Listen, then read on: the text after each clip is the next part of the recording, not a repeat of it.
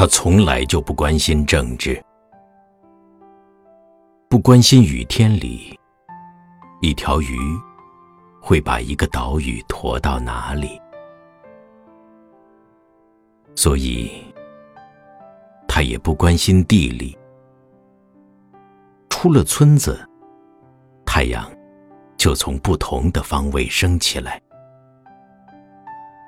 但是，只要不妨碍他找到情人像五十四号，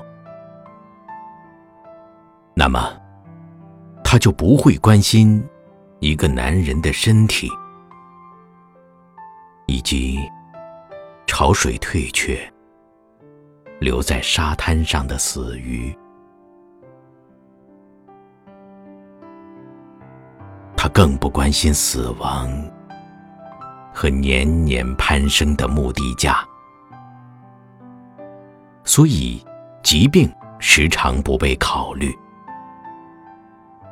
直到动弹不得，取不到阳台上的内衣，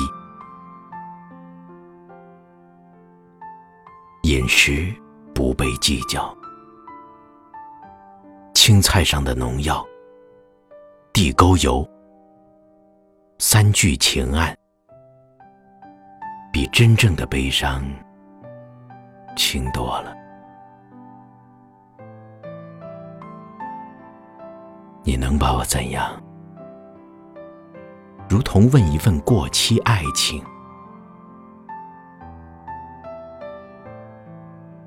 你关心什么呢？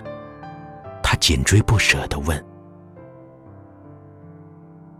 他低头，看见了纸篓里的一张废纸，画了几笔色，涂了几个字，皱巴巴的，仿佛他从来没有白过。